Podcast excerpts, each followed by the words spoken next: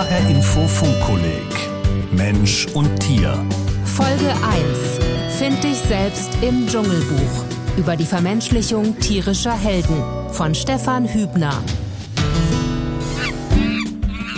Schimpansen sind unsere nächsten Verwandten. Wie sie zählen wir Menschen zur Säugetiergruppe der Primaten. Auch Kühe sind Säugetiere, aber wir unterschätzen sie gern, halten sie für dumm oder für lebende Milchautomaten. Das Verhältnis des Menschen zu den anderen Tieren ist ambivalent. Die einen nutzen wir aus, verfolgen und töten sie. Andere umschwärmen wir, wollen sie in unserer Nähe. Dabei schätzen wir sie offenbar umso mehr, je ähnlicher wir sie uns selbst machen. Probier's mal mit Gemütlichkeit, mit Ruhe und Gemütlichkeit. Jagst du den Alltag und die Sorgen weg. Tiere zu vermenschlichen ist ein verbreiteter Trick. In der Fabel beispielsweise Reineke Fuchs oder wir kennen Comics, Donald Duck, Mickey Mouse, wo Tiere Dinge machen dürfen, die wir Menschen vielleicht nicht so ohne weiteres machen aber in denen wir uns dann wiedererkennen. Es gibt auch die Dog-Shamer, die ihren Hunden Schilder umhängen und auf diesen Schildern sind dann Sätze wie ich habe ein Würstchen geklaut und das wird dann gepostet. Es gibt keinen Bereich, in dem nicht vermenschlichte Tiere auftauchen würden. Man muss nur Werbeplakate sehen oder die Zeitung aufschlagen, Geschichten lesen oder sich mit Freunden unterhalten bin der Regenwurm Max. Ich bin die Biene Maya. Hallo Freunde, ich bin's, Mickey Maus. Wenn wir eine Maus bei uns im Haus haben und das Verhalten dieser Maus dann für uns selber beschreiben in Begriffen und Vorstellungsmustern, die eigentlich aus dem menschlichen Leben kommen. Dass man sagt, das ist ja eine nette Maus. Wie geht denn diese Maus mit ihren Kindern um? Das ist eine fürsorgliche Maus. Dann sind wir schon mittendrin im Vermenschlichen. Fachwort Anthropomorphisierung. Der Literaturwissenschaftler Professor Roland Borgertz beschäftigt sich an der Frankfurter Goethe-Universität mit Cultural Animal Studies. Dieses Forschungsfeld untersucht das Mensch-Tier-Verhältnis kulturwissenschaftlich. Eine besondere Faszination geht von vermenschlichten Tieren aus. Um sie gibt es regelrechte Subkulturen, wie das Furry Fandom, die weltweite Fangemeinde vermenschlichter Tiere. Aus den USA kommend erobert sie verstärkt seit Mitte der 1990er Jahre Deutschland. In der Furry verbirgt sich in der Tat so einiges. Ich meine, das, was die meisten Leute sehen, sind einfach die Fursuits, die Kostüme, die bunten Gestalten, die durch die Innenstädte traben. Da verbirgt sich aber viel mehr dahinter. Das ist, äh, ist Kunst, das ist Literatur, das ist sogar Musik. Sagt Patrick Trapp aus Oberelsbach in der Rhön, Vorsitzender des Furry-Vereins Freunde auf zwei Pfoten. Weltweit gäbe es rund eine halbe Million Furries, schätzt er. Dass die Kostüme zu ihrem Aushängeschild wurden, dürfte daran liegen, dass sie auch irritieren. Warum werfen sich Menschen regelmäßig in Ganzkörper-Plüschanzüge, Unikate, die 3000 Euro und mehr kosten und in denen es sehr warm wird? Es gibt wirklich Leute, denen merkst du, sobald sie das Kostüm anhaben, eine kleine Verwandlung an. Es gibt Leute, die sind einfach in sich gekehrt, introvertiert. Also sobald sie dieses Kostüm tragen, dann sind sie aufgeschlossen, können auf Menschen zugehen. Du blühst dadurch auf und irgendwann kannst du auch normal auf Menschen zugehen. Jedes Kostüm stellt eine Figur mit genau überlegten individuellen Eigenschaften dar. Angereichert mit etwas idealisiertem Menschen und mit viel idealisiertem Tier. Käfer, Hühner oder Affen. Verkörpert wird so gut wie alles, was tierisch ist. Besonders beliebt sind Hunde. Im Endeffekt geht es erstmal darum, welches Tier mag ich. Es werden auch jedem Tier Eigenschaften zugeordnet. Katzen sind jetzt faul und hören nie und tralala und Hunde sind einfach treu. Welche Eigenschaften, die diesen Tieren zugeordnet sind, landen bei mir? Als Kunsttier rauslassen, was im Alltag verborgen bleibt. Das interessiert auch Wissenschaftler und Wissenschaftlerinnen. Seit 2006 gibt es das International Anthropomorphic Research Project. Dahinter steht ein US-amerikanisch-kanadisches Team. Sein Ziel, die Lust zum Tier zu werden – psychologisch und soziologisch besser zu verstehen.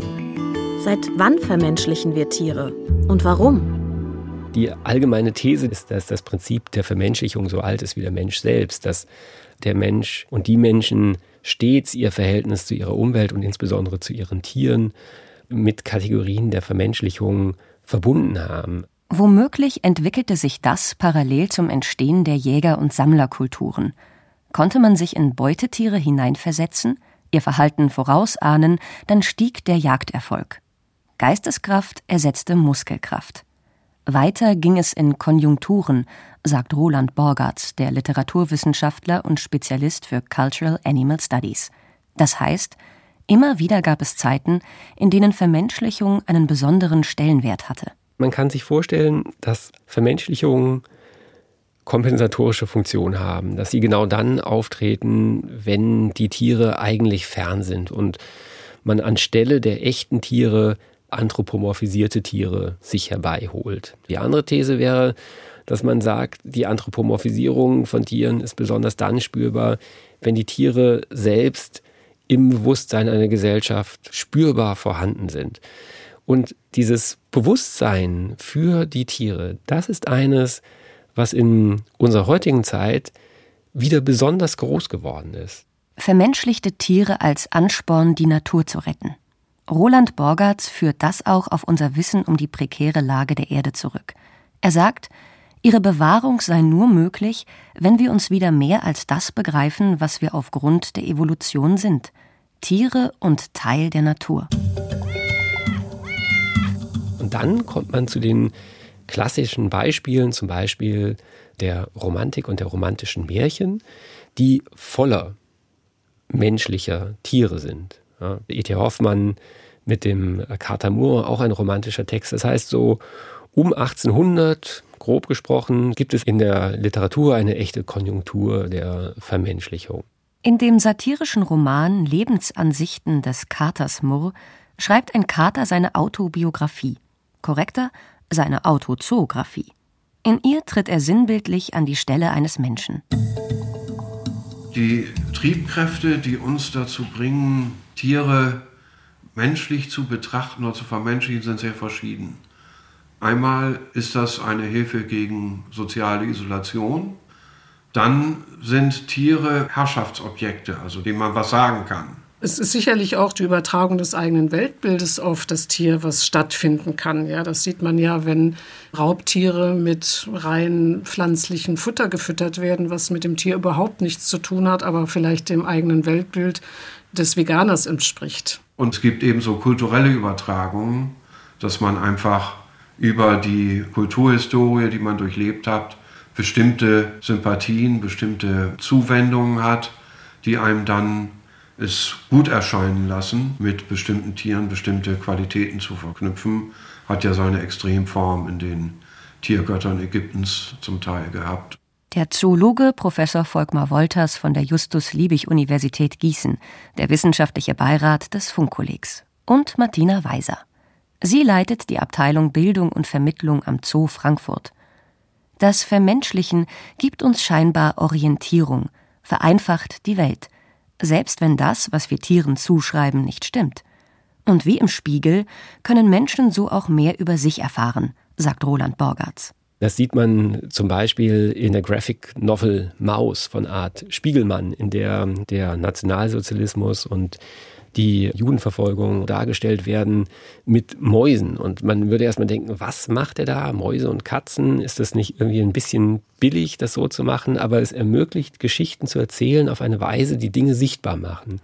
Sowohl in geschichtlicher Hinsicht, als auch in gesellschaftlicher Hinsicht, als auch in psychologischer Hinsicht. Mal werden Tiere naiv vermenschlicht, mal reflektiert. Besonders oft widerfährt es Tieren, die dem Menschen im Alltag nahe kommen oder Tieren, die menschenähnliches Verhalten zeigen, die also spielen können oder sich wie Erdmännchen auf den Hinterbeinen aufrichten, oder Tieren, die bestimmte körperliche Eigenschaften haben. Vom anatomischen her ist natürlich ein runder Gesichtsschädel prädestiniert dafür, da einen Menschen hinein zu projizieren. Ja, deswegen gibt es ja auch teilweise Zuchten, die das versuchen zu erreichen. Also dem eigentlichen langen Schädel eines Hundes zu einem kurzen Schädel mit kleiner Stupsnase zu reduzieren. Sagt Martina Weiser vom Zoo Frankfurt. Solche Zuchtziele seien allerdings oft mit gravierenden Folgeschäden für das Heimtier verbunden.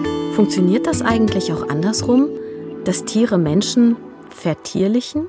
Der Verhaltensbiologe und Sachbuchautor Carsten Brensing sagt, Weil Menschen selbst Tiere sind, sei die Unterscheidung müßig. Die Frage sei eher, können sich andere Tiere in uns, das Tier Mensch, hineinversetzen? Als Beispiel führt er an, wie sich Mensch und Wolf wechselseitig aneinander anpassten, während der Wolf zum Haushund wurde. Bei der Zucht des Hundes aus dem Wolf heraus gibt es Forscher, die sagen, dass man genauso gut argumentieren kann, dass der Wolf die Menschen gezüchtet hat, die seine Nähe akzeptiert haben. Denn die hatten eine höhere Überlebenschance, weil der Wolf ja auf die Nachtlage aufgepasst hat und bei der Jagd behilflich war. Also hat sich der Wolf im Prinzip einen Interaktionspartner zurechtgezüchtet, der mit ihm gut klarkommt. Dass Tiere uns als Teil der Natur verstehen und entsprechend einordnen, das halte ich für fraglos richtig. Dass es da aber zu bestimmten Zuschreibungen kommt, das ist sicher nicht richtig. Also wir wissen ja gar nicht, was Tiere so denken und ich halte es auch für eine Überzeichnung, jetzt den unsere Art mit unserer Wirklichkeit umzugehen, überzustülpen und das als Reflexion auch von Tieren zu erwarten. Volkmar Wolters sieht das Vermenschlichen von Tieren skeptisch. In der Tat gibt es mehrere Argumente, die dagegen sprechen. Zwei sind besonders relevant. Kritikpunkt 1. Werben lachende Kühe für Burgerbars oder zwängen Dressuren Tiere gegen ihr Wesen in menschliche Rollen, dann ebnet das den Weg zur Entnatürlichung des Tieres. In der Folge kann es zu Tierquälerei kommen, zur Ideologisierung der Tiere und sogar zu ihrem politischen Missbrauch. Kritikpunkt 2. Beim Vermenschlichen werden Tiere schnell falsch verstanden. Kühe etwa sind nicht dumm und Adler sind nicht dauerstolz. Die falschen Bilder setzen sich leicht im kollektiven Gedächtnis fest. Ein Name taucht in diesem Zusammenhang immer wieder auf: Alfred Brehm. Wie ein Zoologe unsere Tierbilder prägte und fehlprägte. Das Säugetier besitzt Gedächtnis, Verstand und Gemüt und hat daher oft einen sehr entschieden bestimmten Charakter. Das kluge Tier rechnet, bedenkt, erwägt, ehe es handelt. Das Gefühlvolle setzt mit Bewusstsein, Freiheit und Leben ein, um seinem inneren Drange zu genügen. Brehm, Jahrgang 1829, kann bis heute als ein Wegbereiter der zoologischen Volksbildung in Deutschland angesehen werden.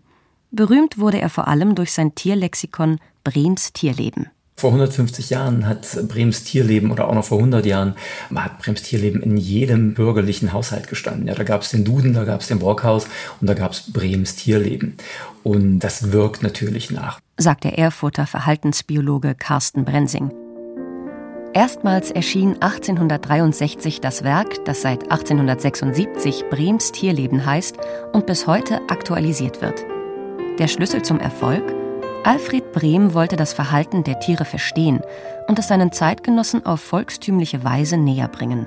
Dazu nutzte er auch eigene Erfahrungen mit Tieren, gesammelt als Sohn eines vogelbegeisterten Pfarrers, als Direktor des Hamburger Zoos und als Leiter des Berliner Aquariums.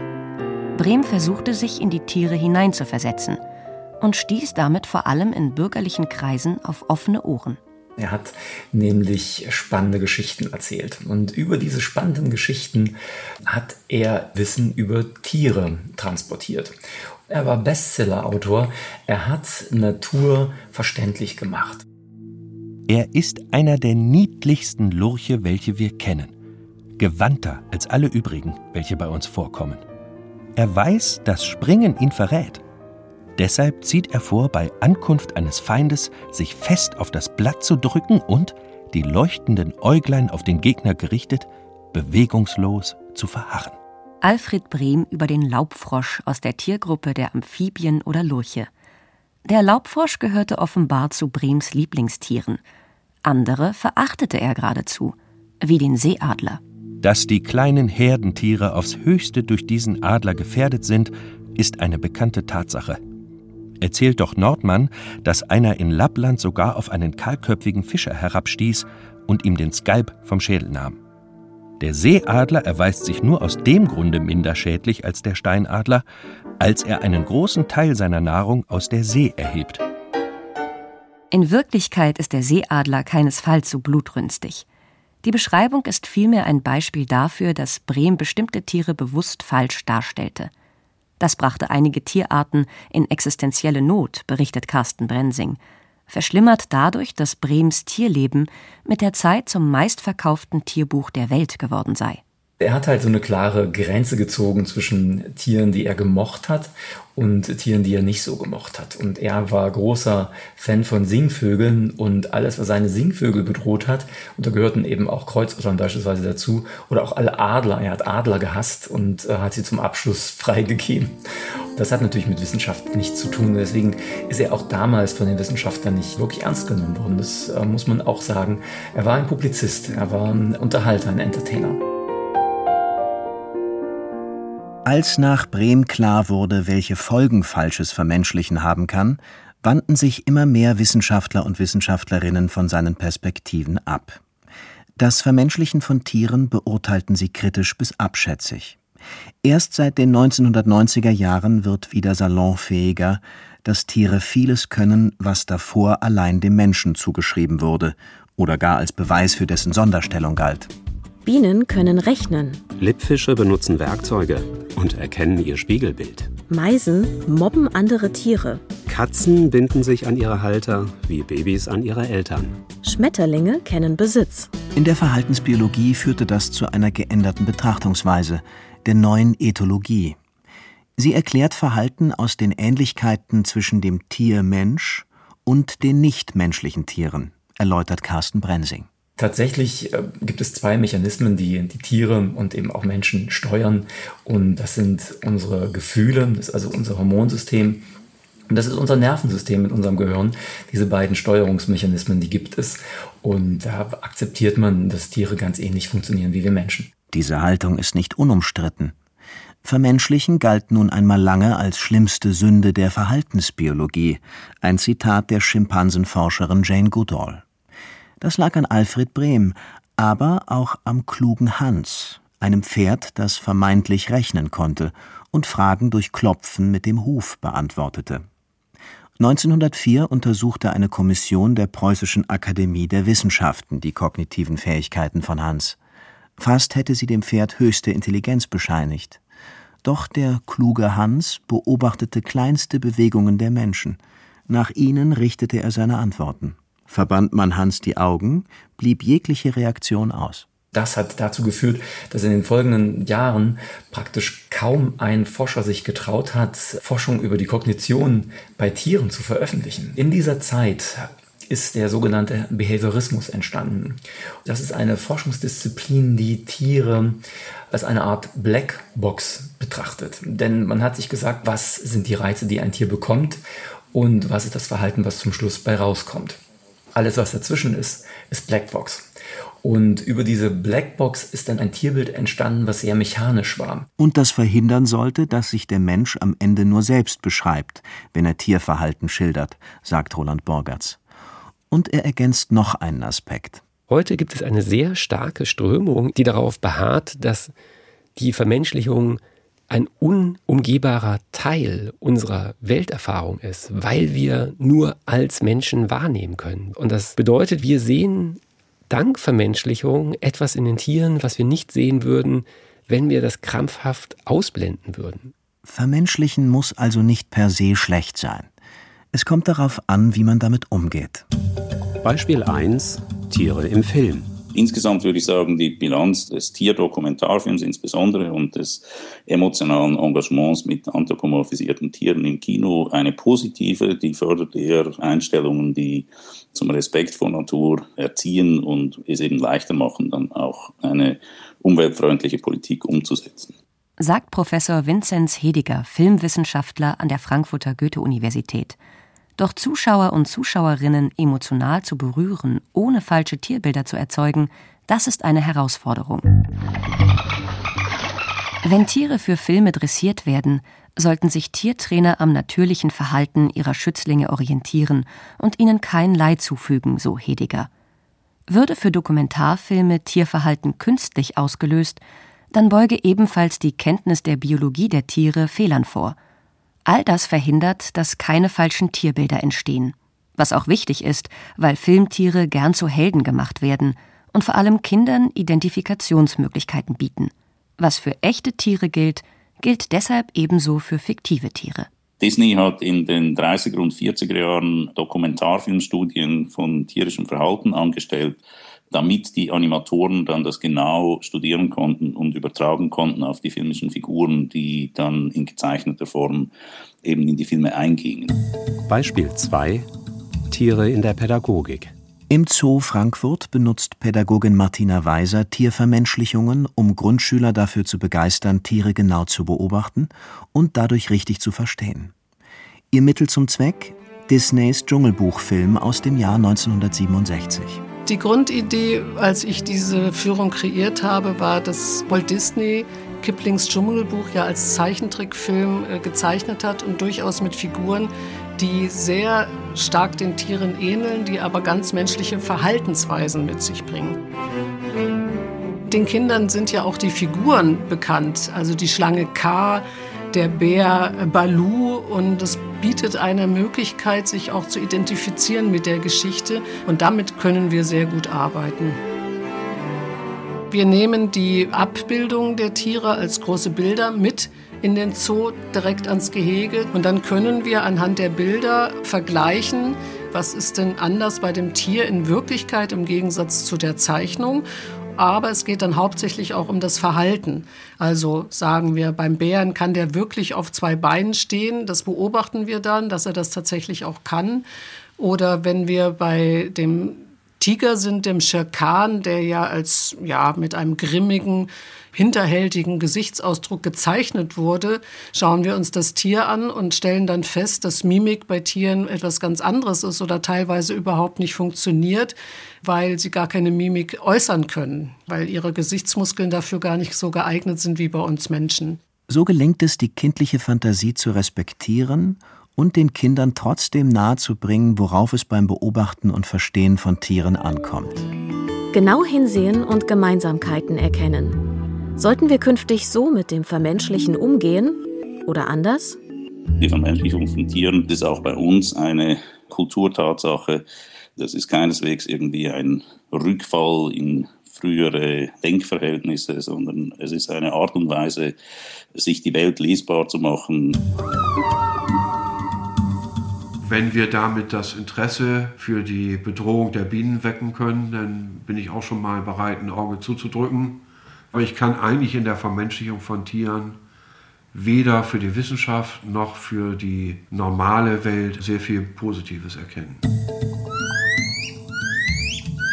Wenn wir nicht differenzieren zwischen Menschen und zwischen Tieren und dass das Tier ein eigenes Bedürfnis hat, ein eigenes Verhalten, eine eigene Lebenswelt in der Natur, dann laufen wir Gefahr, dass wir ja den Tieren etwas überstülpen, was mit ihrem Verhalten nichts zu tun hat, ihm die Würde nehmen, ihm vielleicht sogar die ganze Lebensgrundlage entziehen. Wenn sich der Mensch weiterhin über Tiere erhebt und sie nach Gutdünken ausnutzt, dann führt auch das Vermenschlichen der Tiere weiterhin zur Instrumentalisierung, Funktionalisierung und Ideologisierung der Tiere. Doch es könnte auch anders ausgehen. Der Mensch muss die Liebe zu dem Tier aus dem Wissen um das Tier ziehen. Ein Zitat des Umweltschützers und Fernsehjournalisten Horst Stern. Es liegt nahe, positiv kann Vermenschlichen nur sein, wenn wir Tiere als Tiere achten. Dann können sich Mensch und Tier wieder aneinander annähern, mit weitreichenden Folgen für das Selbstverständnis des Menschen als Tier und Teil der Natur und für seinen Umgang mit anderen Tieren. Philosophisch, ethisch und moralisch. Optimismus speist sich daraus, dass wir anfangen, darüber nachzudenken, dass es auf der Welt eine unglaubliche Vielzahl von Möglichkeiten des Zusammenlebens von Menschen und Tieren gibt. Und das wünsche ich mir, weil davon hängt nicht nur unser eigenes Überleben, sondern möglicherweise auch das von allen anderen Lebewesen auf unserem Planeten ab. Hallo, ich bin Stefan Hübner, Wissenschaftsredakteur bei HR Info und ich leite das Funkkolleg Mensch und Tier. Nachdem es in dieser Folge um das Vermenschlichen von Tieren ging, wollen wir uns in der nächsten dem Menschen als Tier zuwenden. Also wenn man so ganz normal redet, ist das eigentlich selbstverständlich. Weiß ja eigentlich jeder, was sollen wir sonst sein, dass Menschen Säugetiere sind und so weiter. Sagt der Evolutionsbiologe Professor Thomas Juncker von der Universität Tübingen. Aber ist die biologische Realität für uns Menschen wirklich so selbstverständlich? Dieser Frage wird Dagmar Röhrlich in Folge 2 des HR Info Funkkollegs Mensch und Tier nachgehen unter dem Titel Abschied von den Affen, warum der Mensch kein Tier sein will.